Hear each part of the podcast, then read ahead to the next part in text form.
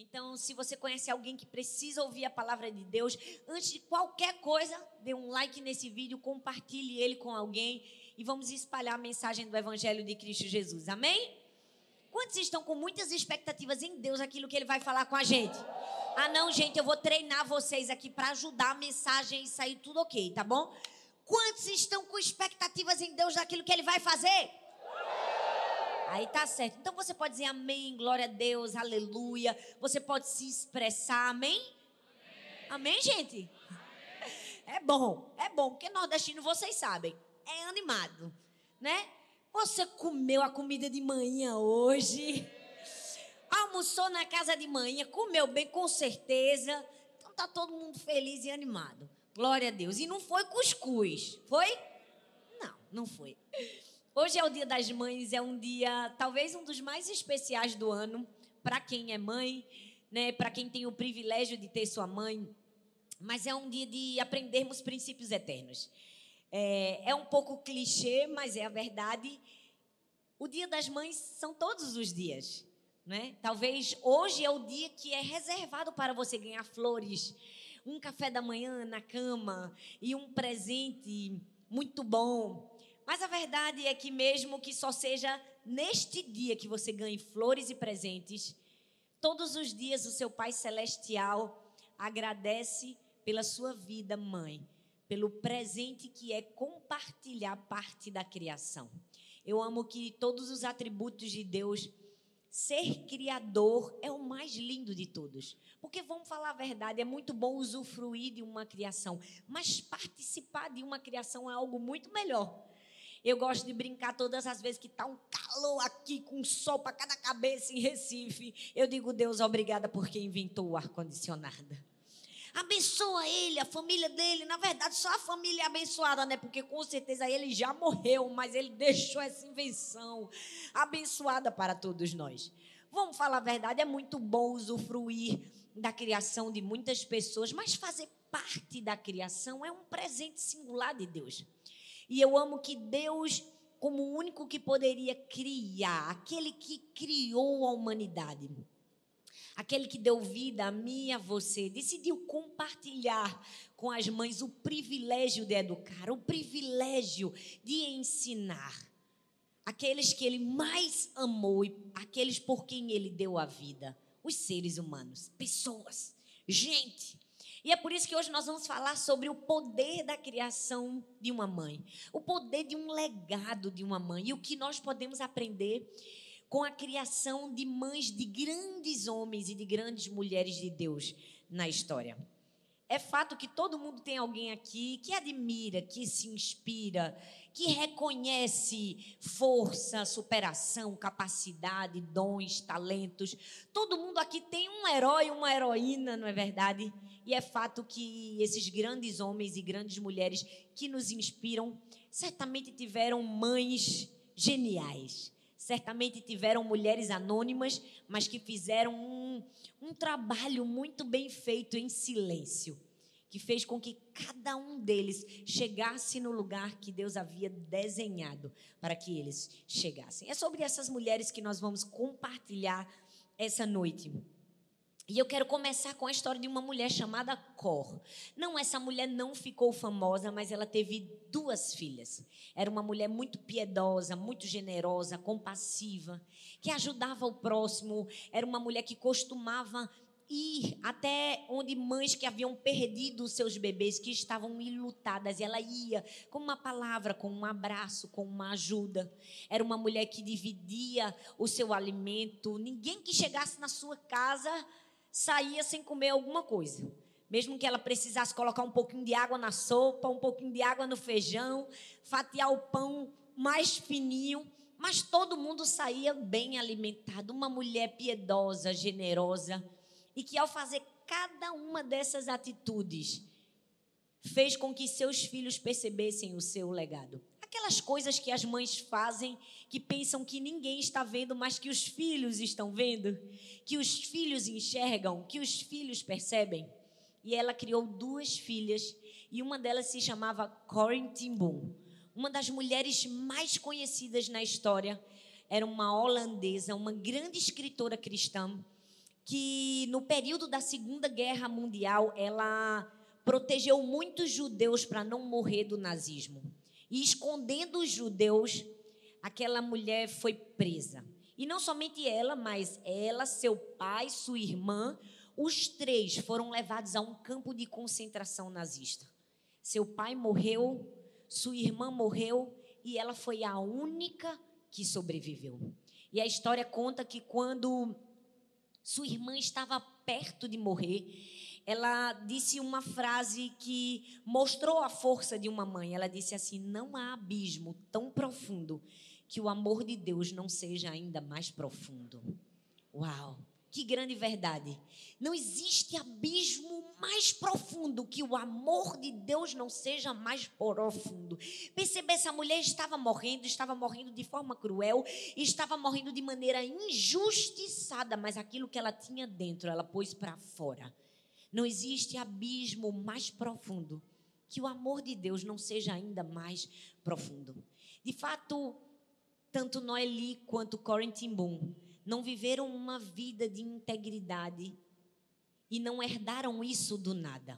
Houve uma mãe que deixou um legado, que deixou lições, que deixou uma marca em seu coração. E hoje nós vamos aprender com essas mães. Mães das escrituras, mães dos dias atuais, mães que deixaram um legado. A Bíblia diz em 2 Timóteo capítulo 1, versículo 5, diz assim: Recordo-me da sua fé não fingida, que primeiro habitou em sua avó Lloyd e em sua mãe Eunice, e estou convencido de que habita também em você. 2 Timóteo 3,15 diz: Porque desde criança você conhece as sagradas letras que são capazes de torná-lo sábio para a salvação mediante a fé em Cristo Jesus. Sabe, o maior presente, a maior influência que uma mãe pode ter na vida de um filho é ensiná-lo a amar a Deus sobre todas as coisas. É criar os filhos no temor do Senhor. Esse texto de Timóteo, o apóstolo Paulo, é, está trazendo verdades profundas. Ele está falando de uma avó e de uma mãe que só são mencionadas de maneira direta uma única vez na Bíblia, mas de uma maneira tão linda. Sabe, Paulo está dizendo, Timóteo, a sua avó e a sua mãe fizeram um excelente trabalho com você. Sabe, elas te deram um legado de uma fé verdadeira, não fingida. E elas fizeram isso desde a sua tenra infância, desde que você ainda era muito criança. Se a gente for estudar, a gente vai perceber que Timóteo foi educado desde criança porque elas eram judias. E na primeira viagem missionária do apóstolo Paulo que ele faz, ele vai até a cidade delas, em Listra.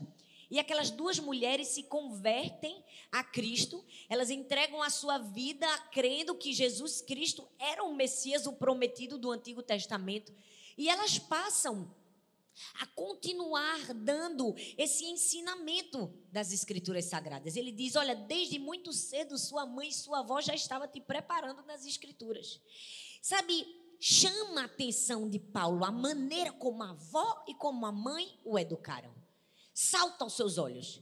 E, e atrai tanto Paulo que quando ele volta na sua segunda viagem missionária, ele não consegue. Ele diz assim: rapaz, esse menino foi tão bem criado, tão bem ensinado, que eu preciso continuar esse legado. Deixa eu levar ele comigo. E Paulo pega Timóteo, a padrinha Timóteo, faz de Timóteo filho na fé e ensina Timóteo caminhando com ele. Timóteo passa a viajar com Paulo, passa a ser discipulado por Paulo e se torna um dos grandes discípulos da igreja primitiva, um dos grandes líderes. O trabalho que começou com uma avó e com uma mãe. O que é isso? Isso se chama influência. Esse é o maior legado que uma mãe pode deixar na vida de um filho. E talvez você ouvindo essa história de Timóteo, ela te soou um pouco familiar. Quantos Timóteos nós não temos aqui, não é verdade? Quantos homens e mulheres, jovens e adolescentes, que não conheceram o Evangelho de Cristo Jesus por meio de sua mãe? Quem sabe você, quando tinha seis, sete anos de idade, no domingo de manhã, morrendo de sono, sua mãe te acordava e você dizia: Mãe, eu estou com sono. Ela vai para a igreja. Mas vai ter prova amanhã, vai para a igreja. Quantas Eunices e Lloydes que nos instruíram no caminho do Senhor. Se você teve esse privilégio de ter uma mãe que te ensinou as sagradas escrituras, agradeça todos os dias a Deus por isso. Ela deixou uma marca no seu coração. E nós precisamos, como mães, talvez, se não recebemos isso, ser isso para os nossos filhos. Entender que a maior influência que uma mãe pode deixar na vida do filho é ensinar o temor do Senhor. Com certeza não foi fácil nem para Eunice, nem para Lloyd, porque, como novas convertidas, elas enfrentaram muitos desafios. Elas certamente enfrentaram dificuldades. A maternidade não é essa coisa assim tão bonita que as pessoas costumam mostrar para a gente. Tem muitos desafios, né? tem muitas renúncias, choro, sofrimento. E nesses dias que nós vivemos, é realmente um desafio, porque vivemos tempos caóticos. Vamos falar a verdade? Parece que todo mundo trabalha contra as mães. Você já percebeu que a mãe ela se dedica a ensinar a palavra de Deus e os princípios da palavra de Deus. E tudo que a mãe ensina, aí vem os amigos fora da igreja e ensinam o contrário. Aí a mãe ensina uma coisa, a criança sai de casa, o professor ensina o contrário. Aí a mãe ensina uma coisa, ela sai, a Netflix ensina o contrário. Aí a mãe ensina uma coisa, aí qualquer outra pessoa parece que estão trabalhando contra as mães. Parece que tudo que nós estamos ensinando das Escrituras, o mundo está tentando ensinar o contrário. Mas não parece, é. Infelizmente, nós vivemos numa guerra em que, se não tivermos cuidado e não soubermos inculcar a palavra de Deus, como a própria Bíblia diz, na mente e no coração dos nossos filhos, poderemos perdê-lo para ideologias, mentiras, vãs doutrinas, e que triste ver como muitos jovens, adolescentes e crianças têm tido muito mais amor a todas essas mentiras que têm sido inculcadas em suas mentes do que a palavra de Deus. É um desafio diário, é uma luta constante, mas é uma luta que vale a pena. Sabe, todos os dias nós precisamos guerrear contra a mentalidade humana que tenta impor para mim e para você que o sucesso na criação de um filho é fazer o seu filho com 5 anos de idade falar inglês, com 7 anos tocar piano e com 15 fazer intercâmbio. Porque o mundo tenta o tempo todo dizer que os nossos filhos terão sucesso se eles forem brilhantes em todas as áreas e se eles escolherem uma profissão que dá muito dinheiro. Se seu filho conseguir ser brilhante em todas as áreas, parabéns. E se ele tiver muito dinheiro para lhe dar um presente maravilhoso no Dia das Mães, parabéns também. Mas esse não é o valor essencial que o seu filho precisa. O maior legado que nós podemos deixar na vida dos nossos filhos é entregar a eles amor por Jesus. É entregar a eles um coração rendido à palavra de Deus. É entregar a eles uma vida de temor ao Senhor. Porque esse negócio de que os filhos da gente têm que ser o primeiro em todas as coisas, isso é tudo mentira, gente. E eu vejo tantas mães se degladiando por uma besteira que Deus que me perdoe. Porque nenhuma criança vai conseguir ser boa em tudo. Hoje, especialmente, eu contei o caso de Sara.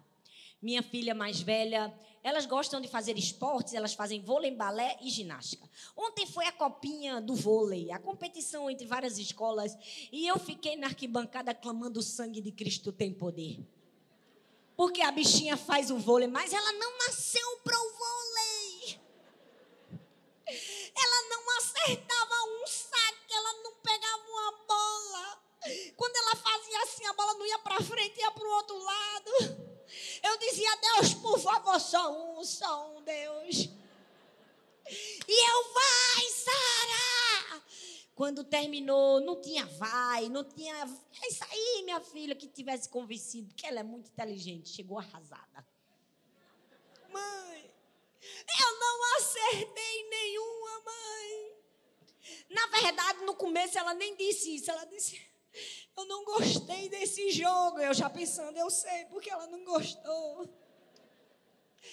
E quando ela disse, eu não acertei nenhum, eu digo, minha filha, aprenda que na vida é assim. Tem coisas que a gente não vai acertar.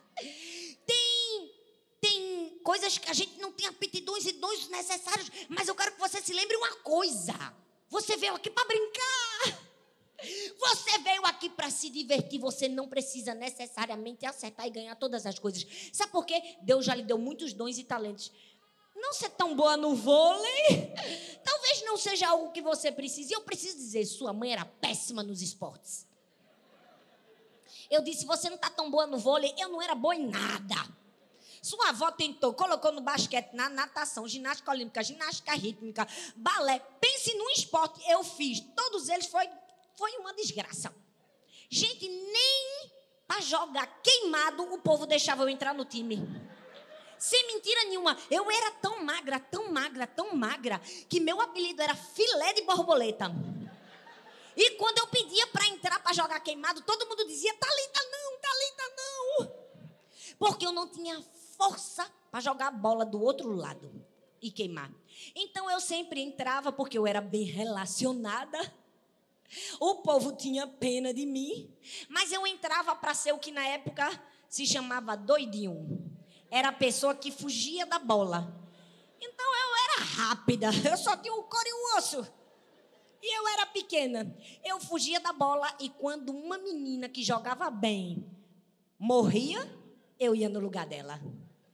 Esse era o meu trabalho. Eu disse a Sara: a gente não tem que ser bom em tudo, mas a gente pode se divertir. Você pode continuar tentando. Sabe por quê? Porque o mundo vai tentar descer abaixo para a gente. Que os nossos filhos têm que tirar 10 em tudo, que eles têm que ser perfeitos em tudo, têm que ganhar todas as medalhas de ouro.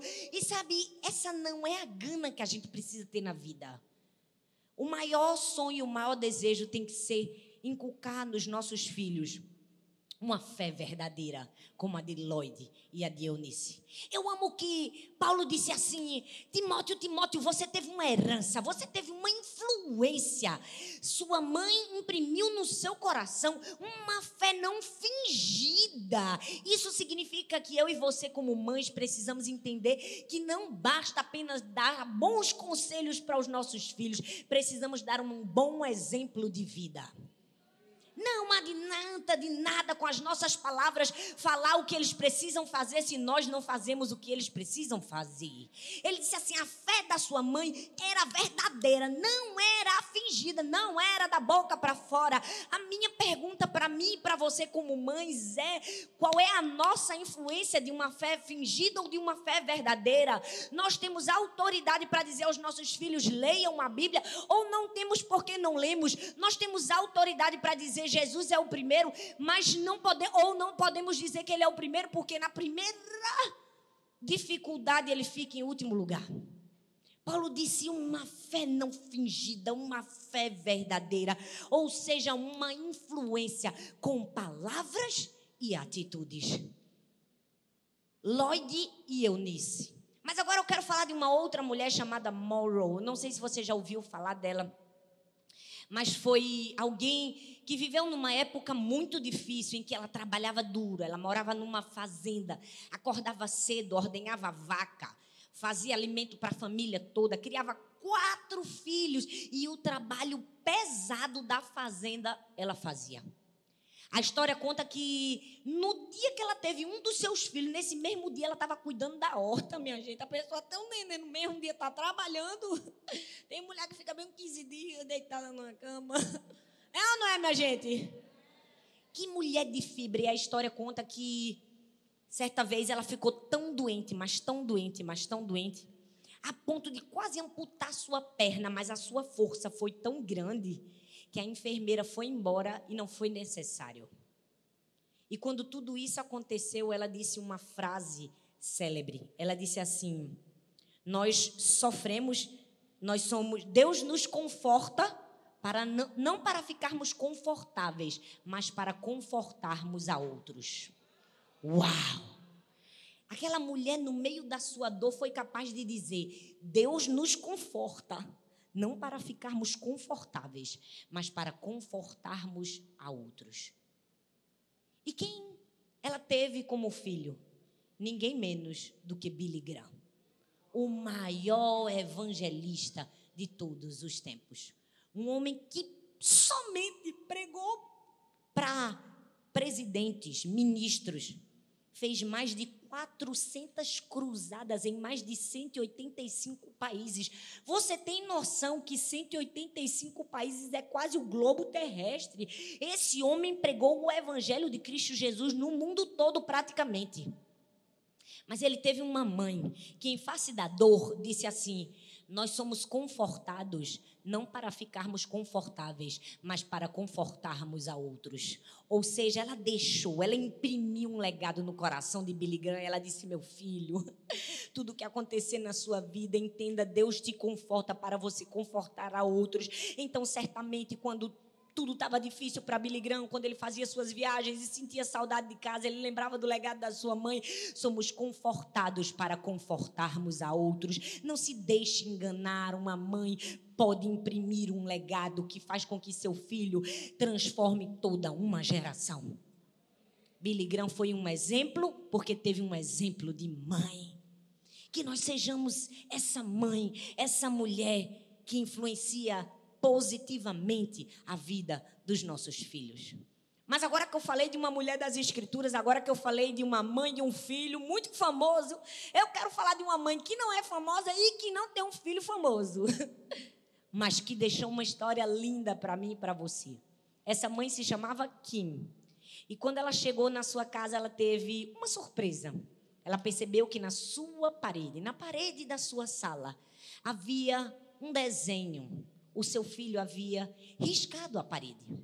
E diferente de muitas mães, porque a maioria das mães, quando veem riscos nas paredes, entram em desespero e dizem: Você sabe quanto o seu pai gastou para pintar essa parede? É ou não é, gente? É não? É. Você vai ficar de castigo. Eu já disse que pintar é no papel, não é na parede.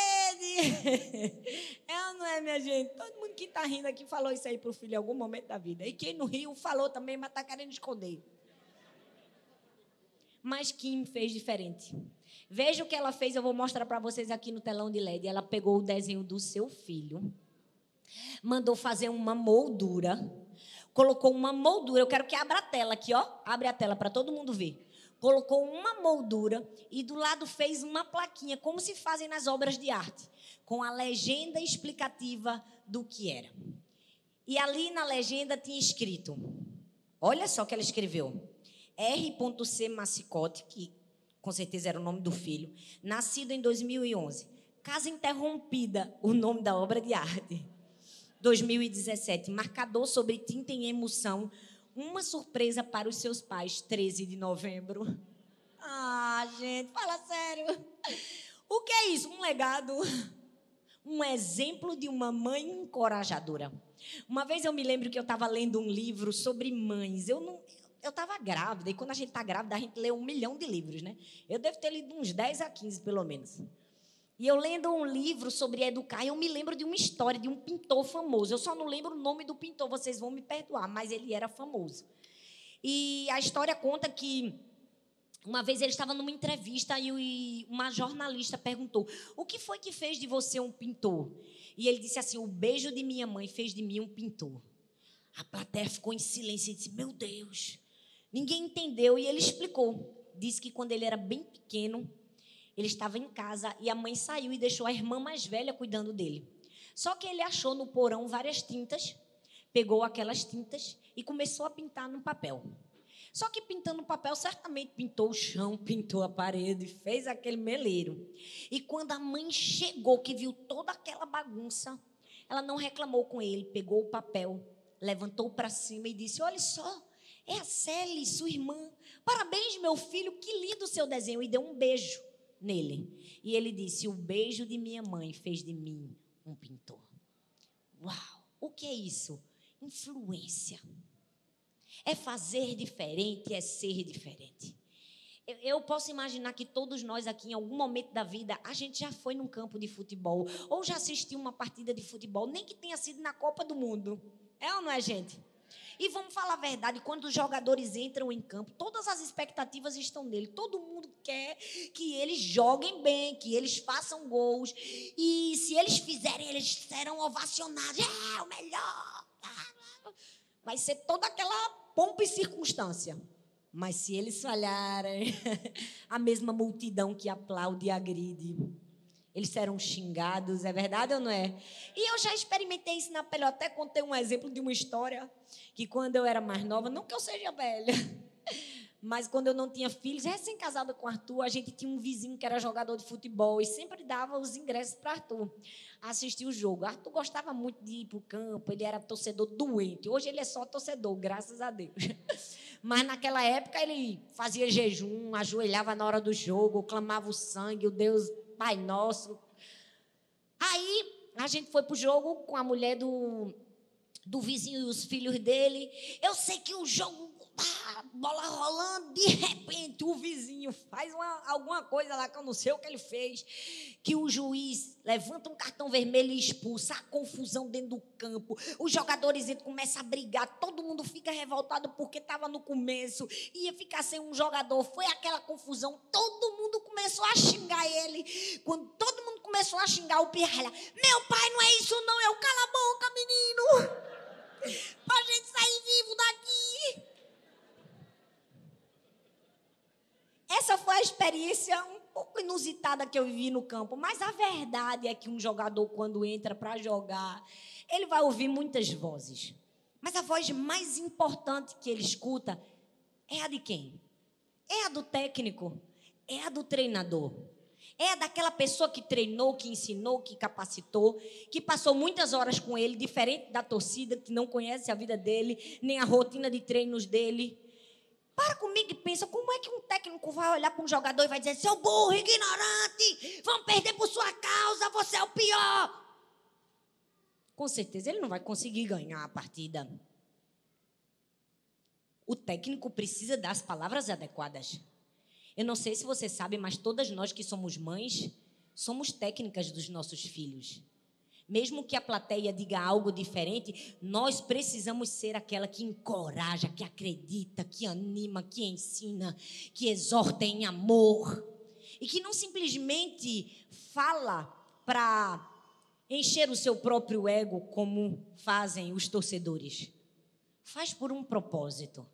Sabe, que nós possamos entender que a maior influência dos nossos filhos somos nós e que nós precisamos entender que o nosso amor, o nosso ensino, a nossa dedicação pode mudar o curso da história dos nossos filhos. Mas uma segunda lição que nós precisamos aprender como mães é que o amor de mãe é também saber o momento certo de dizer sim e de dizer não.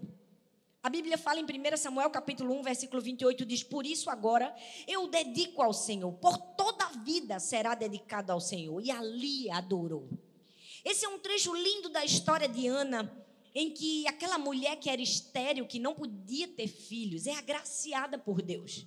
Eu posso imaginar que o maior sonho da vida dela era ter um filho e foi também a sua maior alegria.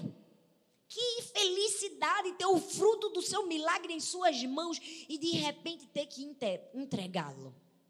A gente fala, é muito bonita a história de Ana, mas você consegue perceber como pode ter sido doloroso para ela?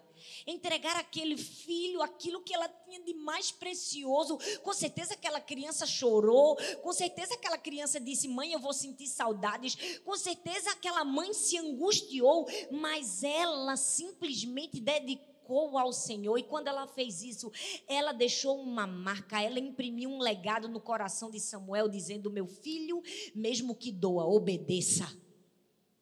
Aquela mãe estava deixando um, um, princípio, uma lição, mesmo que seja difícil, mesmo que machuque, mesmo que estraçalhe você, é melhor que você obedeça. O nosso sim, o nosso não tem o poder de ensinar, é uma grande ferramenta nas mãos de Deus. E eu posso te dizer, é difícil dizer não. A gente que é mãe só queria dizer sim, sim, sim. É tão bonitinho quando eles pedem sorvete, pirulito. E quando fala igual a Helena de Cebolinha, mãe, me dá um pililito. Eu digo, Deus me ajuda, Senhor, não errar com essa última. As duas eu me dediquei tanto, mas a última eu só quero dar. Que a gente pensa, não tem mais outra para paparicar. Mas eu preciso te dizer, o não é necessário.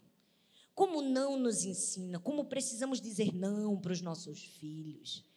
Sabe, tem um texto na Bíblia que fala sobre o valor da disciplina. E é uma versão que eu gosto muito. Ele diz assim: ó, não seja condescendente com a morte dele. Ou seja, quando você diz não para uma disciplina de um filho, você está dizendo sim para uma morte prematura. Se você não sabe dizer não para o seu filho, você está sendo condescendente com a sua morte.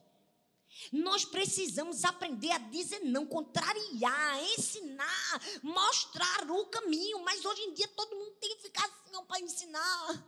A gente vive uma geração doente, medíocre, cheia de mimimi, que ninguém pode falar nada para ninguém. Meu Deus, o que fulano vai pensar? A gente tem medo, até para instruir a gente fica. Será que eu posso? Esses dias eu estava ensinando algumas coisas às meninas e eu estava ensinando, olha, isso aqui está errado, não é desse jeito que faz, isso aqui está fora de contexto, isso aqui quase beirão era eu ensinei, não é assim, você faz desse jeito, você faz assim. Depois eu terminei, oh, meu Deus, eu não fiz nenhum elogio. Eu só corrigi. Mas depois eu pensei, mas naquela hora eu precisava corrigir, era necessário ensinar. Mas a gente vive uma sociedade que você não pode mais corrigir. Eu cansei de ser corrigida pelos meus professores, minha mãe. E as pessoas de hierarquia superior diziam: tá errado, Thalita, é desse jeito que faz. Mas hoje em dia você não pode olhar para uma pessoa e dizer: tá errado. Você tem que dizer: você é tão maravilhoso, você é tão perfeito, o seu trabalho foi ótimo. Mas veja, tem alguma coisa aqui que a gente pode melhorar. Ah, gente, sangue de Jesus tem poder. É ou não é? É, é, nessas horas a gente bate palma e os filhos ficam calados e as mães. É. Claro que nós precisamos ser encorajadores e animadores e amar e ensinar. Mas vai ter uma hora que a gente precisa dizer a verdade, gente. Tem hora que a gente está quase beirando a mentira. Para agradar outras pessoas. Sabe, como pais e como mães, precisamos aprender o valor do sim e do não. Por quê? Porque o caminho de Deus, ele tem um sim e tem um não. Se você, como mãe e pai, não disser não ao seu filho, quando Deus disser não a ele, como ele vai reagir? Nós estamos criando filhos muitas vezes medíocres, porque ao não dizer não, ele não consegue ouvir o não de Deus. Ele chora, desespera, sai da igreja, deixa o caminho do Senhor. Por quê? Porque não foi atendido no desejozinho. Eu recebi tantos nãos de Deus a minha vida inteira. Meu pai, como eu orei por tantas coisas que Deus disse: não vou dar. E eu tô aqui firme e forte, graças a Deus por isso.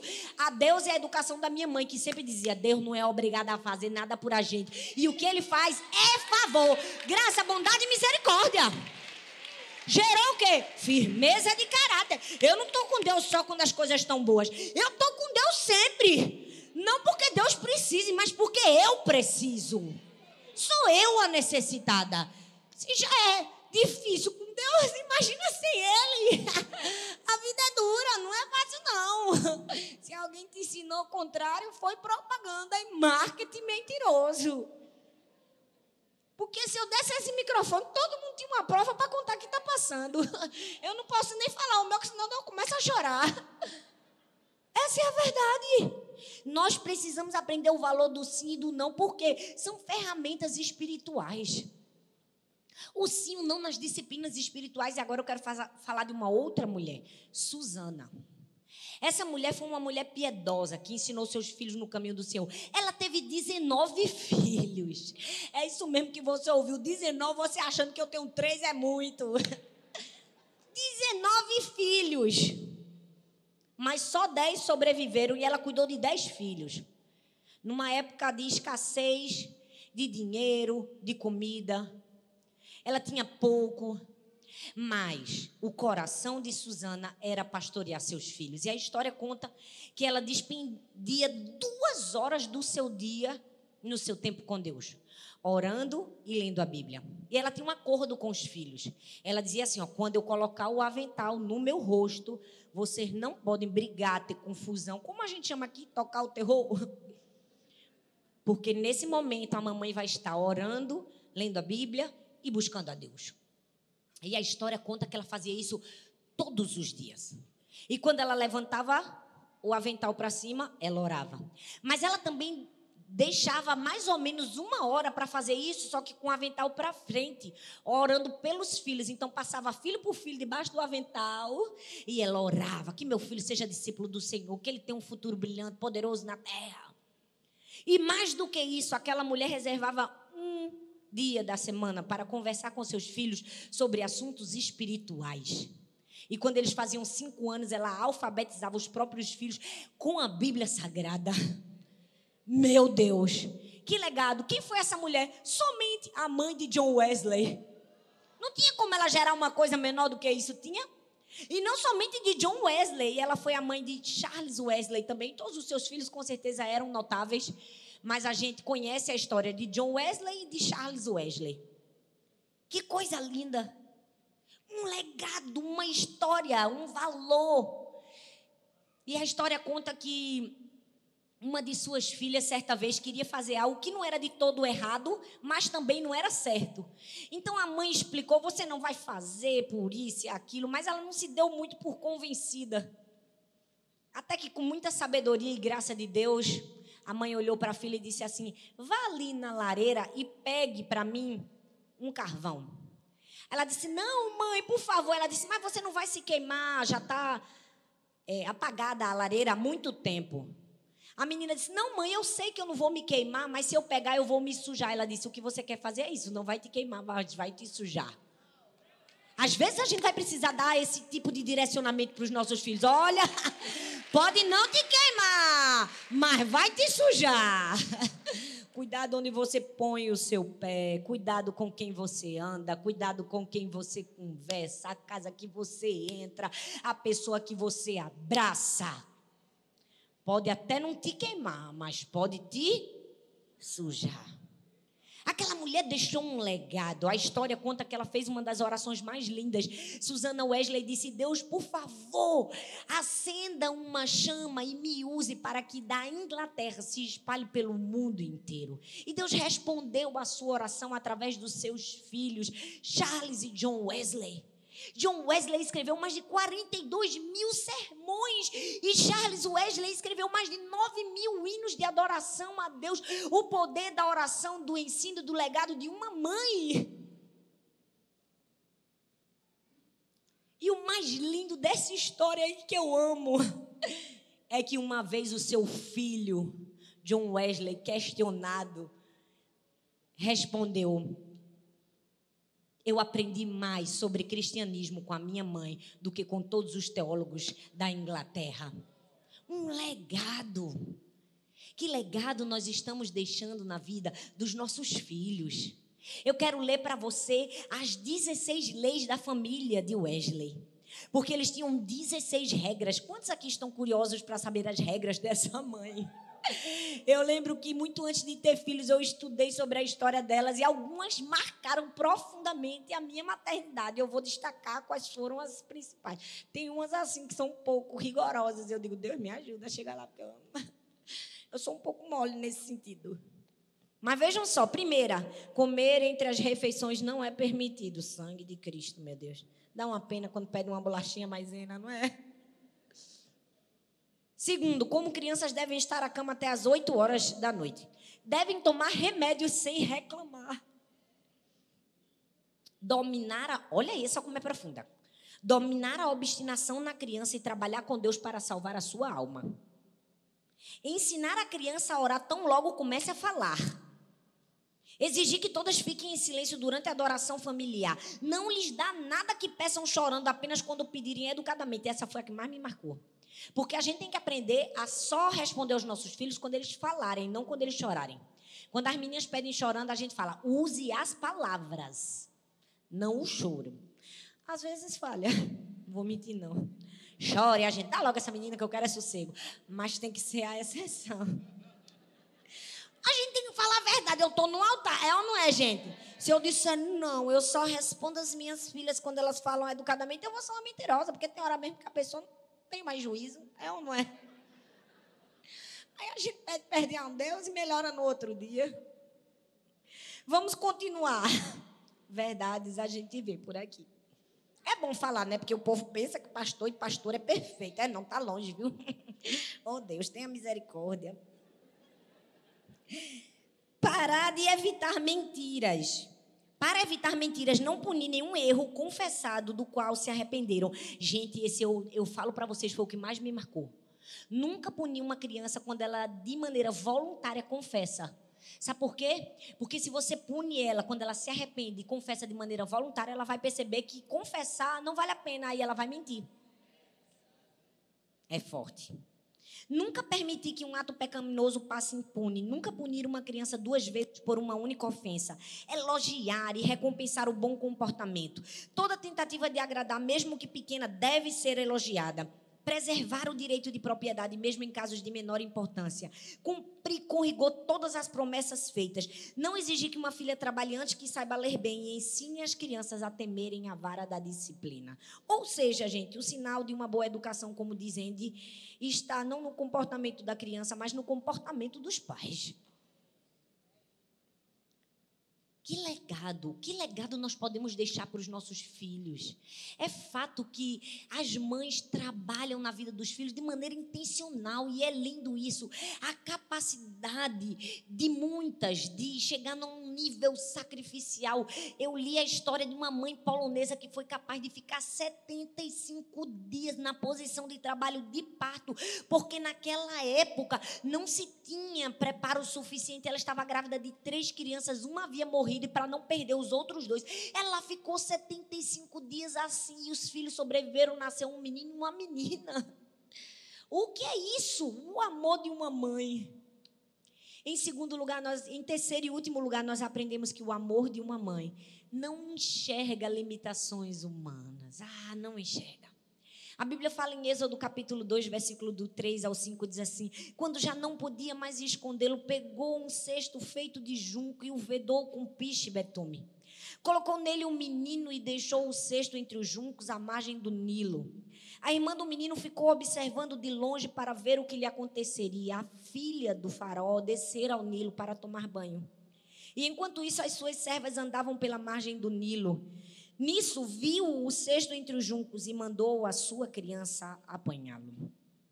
Esse é um trecho das Escrituras que fala de uma grande mãe, Joquebede. É tão bonito ver a história de Joquebede, como ela coloca Moisés ali no cestinho e a gente diz assim: ah, que lindo! Você imagina a dor de uma mãe? A angústia que ela passou pensando o que pode acontecer se o cestinho virar, o que pode acontecer se um animal balançar a água, uma correnteza passar, o que pode acontecer, o meu filho pode morrer. Certamente muitos medos, incertezas angústias se passaram na sua mente, mas ela fez o que era necessário, ela obedeceu e ela confiou na estratégia de Deus. Nós, como mães, precisamos confiar na estratégia de Deus e obedecer porque fatalmente em algum momento da nossa vida, é, não dessa forma, mas os nossos filhos podem sair do controle do nosso colo, eles mesmos podem parar num cestinho e descer Rio Nilo abaixo, e nesses momentos a gente não vai fazer nada se não confiar na estratégia de Deus e saber que Deus está cuidando dos nossos filhos. É verdade que em muitos momentos nós chegamos a duvidar e pensamos, meu Deus, por que será que isso tudo está acontecendo? Mas eu preciso te dizer que se nós que somos falhos, somos apenas auxiliares de Deus na criação dos nossos filhos, nunca desejamos prejudicá-los, que é o nosso Pai Celestial que ouviu os batimentos cardíacos da criança antes mesmo que eu e você pudéssemos ouvir. Deus tem sempre planos de paz, de esperança para os nossos filhos. Cabe a nós confiar num Deus que ama, cuida e protege. A história de Jocoebede é uma história de um amor que não enxerga limitações humanas. Talvez eu estou falando com mães aqui que nesse exato momento têm filhos que estão descendo ladeira abaixo do Rio Nilo e diz: "Não tenho mais o que eu fazer, eu não consigo mais chegar aonde ele chegou". Eu preciso te dizer, você pode não chegar presencialmente, mas teus joelhos podem te levar lá e os princípios e valores que você implantou no coração deles estão lá também. Estão lá. E a mãe do a mão do Pai celestial vai protegê-los e vai guardá-los. Há um futuro preparado para ele. Não vai morrer porque Moisés se tornou o libertador. Talvez Deus tenha um destino de libertação para alguém que precisou ser libertado da morte, porque Deus faz tudo perfeito. A gente precisa confiar no plano e na estratégia de Deus, mesmo quando o mundo diz que não, mesmo quando o mundo diz que é o fim, mesmo quando o mundo diz que não tem esperança. E agora eu quero falar de uma outra mãe chamada Pauline. Seu filho, até três anos de idade, nem sequer uma palavra balbuciou. Aos seis anos chegou na escola, nenhum professor queria ele. Era tratado como um aluno problemático. Não tinha jeito, não tinha futuro para ele. Diferente de todas as crianças que brincavam com brinquedos, ele só queria uma bússola e entender qual era a força que virava a setinha da bússola. Foi expulso de todos os colégios que estudou, todos. Até que a mãe disse assim: Meu filho vai ter um futuro sim. Eu vou fazer diferente. Educou o filho. Ele estudava sozinho ciências, a Bíblia Sagrada, matemática. E o seu filho mudou o curso da história da humanidade, porque Pauline foi a mãe de Albert Einstein. Uma mãe que não desistiu do futuro do seu filho. Eu preciso te dizer, não importa o que o mundo falou sobre os nossos filhos, não importa o que as outras pessoas estão dizendo, não importa se alguém disse não tem futuro, não vai dar, é doente, tem déficit, para Deus tem um futuro e uma esperança. Eu quero falar com você que é mãe e que talvez está sofrendo. Tem mães aqui que são mães especiais. Tem mães que estão me ouvindo que são mães especiais. Você pergunta, meu Deus, Talita, mas todas as mães são especiais, é verdade. Mas tem mães que cuidam de filhos com necessidades especiais. São mães que precisam ser guerreiras. Que elas já começam a maternidade com o luto o luto do filho ideal. Elas precisam conviver com uma expectativa que elas tinham que não vai mais acontecer. Às vezes é uma criança com deficiência visual, física, limitações, autismo e tantas outras dificuldades. E essas mães estão sob um estresse emocional muito maior do que qualquer outra mãe. São mulheres que abnegam sua vida, seus desejos, seus sonhos em favor dos seus filhos. Eu quero falar com você que os médicos e as pessoas disseram não tem futuro. A Bíblia diz em Jeremias 29, 11: Eu é que sei que pensamentos que tenho a vosso respeito e a respeito do seu filho, pensamentos de paz e não de mal, para vos dar um futuro e uma esperança. Não acredite, não desista. A esperança para você, para sua maternidade, para os seus filhos. E sim, Deus tem uma história linda, mas é diferente para todos nós. Não desista. Não desista. A Bíblia fala de uma mulher chamada Rispa, que mesmo em face da morte, não desistiu dos seus filhos. Ela perdeu todos os seus filhos num único dia, mortos. E ela ficou lá dias e dias, protegendo o corpo das aves e dos abutres porque os filhos não podiam ter um enterro digno, ela não queria que os abutres comessem as carnes, então aquela mãe abnegada e resistente ficou até o fim a ponto de chamar a atenção do rei Davi, que disse assim: "Vamos fazer uma coisa por essa mulher". E deu a todos os seus filhos um túmulo entre os reis. Eu vim aqui para te dizer: não desista dos seus filhos, não desista dos seus filhos, não desista da sua maternidade, mesmo que você esteja cansada e sem forças. Mesmo que tudo que você precise seja um milagre, não desista. Não se culpe, a gente vive numa era de tantos pesos. São tantos pesos colocados sobre a mulher. A mulher tem que ser perfeita, ela tem que ser uma dona de casa maravilhosa, fazer a comida para o marido, para os filhos e cuidar exemplarmente da família. Mas ela também tem que entrar no mercado de trabalho para mostrar que ela não fica sem fazer nada. Então ela tem uma dupla jornada, às vezes uma tripla jornada, e ela tem que ser perfeita em, em todas as jornadas e ainda tem que ficar bonita para atingir os anseios da sociedade e nessa busca frenética de agradar a tudo e a todos. Muitas de nós nos acusamos, nos penalizamos e sentimos a dor da culpa. Não tenho sido a mãe que eu deveria ser. A gente sai para jantar com o marido e pensa: por que eu não trouxe meus filhos? A gente tira uns dias de folga e pensa: será que eles comeram? Eu preciso te dizer você está fazendo um bom trabalho. Sim, você pode se esforçar mais, pode. Sim, você pode se dedicar, sim. Sim, há uma responsabilidade nas nossas mãos, de fato. Precisamos dar o nosso melhor, claro. Mas a gente nunca vai ser perfeito. Porque perfeito só tem um que é Deus. Não, não, não. Você não vai ser uma mãe que acerta sempre. Não vai ser uma mãe que tem todas as respostas. Você não vai ser uma mãe que nunca chora. É, você vai chorar. Você não vai ser uma mãe que nunca se desespera. Vai ter um dia desse aí que você vai dar um grito. Uma vez ou outra perdido na vida. Não, você não vai ser uma mãe inabalável. Uma vez me convidaram para pregar numa conferência inabalável. Eu digo, não vou não, porque esse tema aí, Deus me livre. Eu vou se mudar o tema. Aí mudaram o tema, eu fui.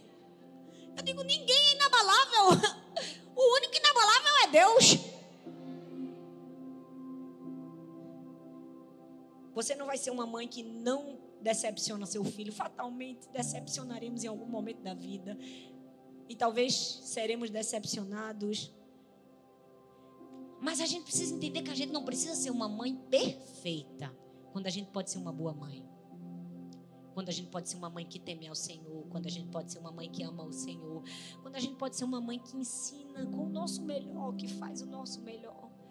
Eu quero te convidar a ficar em pé no seu lugar. E aí onde você está, colocar a mão no seu coração. E se você é mãe, agradecer pelo privilégio de ser mãe. Se você teve mãe, agradecer pelo privilégio que você teve mãe.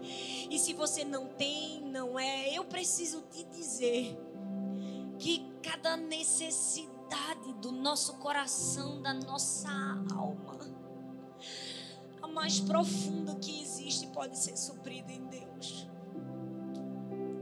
Não, não é fácil. Não estou te dizendo que é fácil.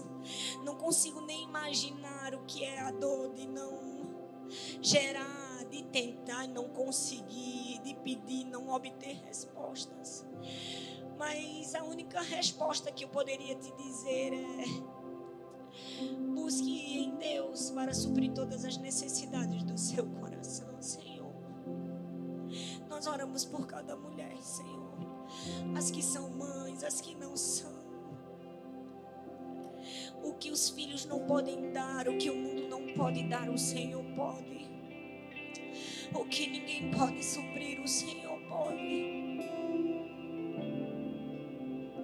Eu te agradeço por cada história, por cada não, por cada dor, por cada tristeza, mas também por cada alegria, porque eles nos trouxeram até aqui fizeram de nós quem nós somos hoje.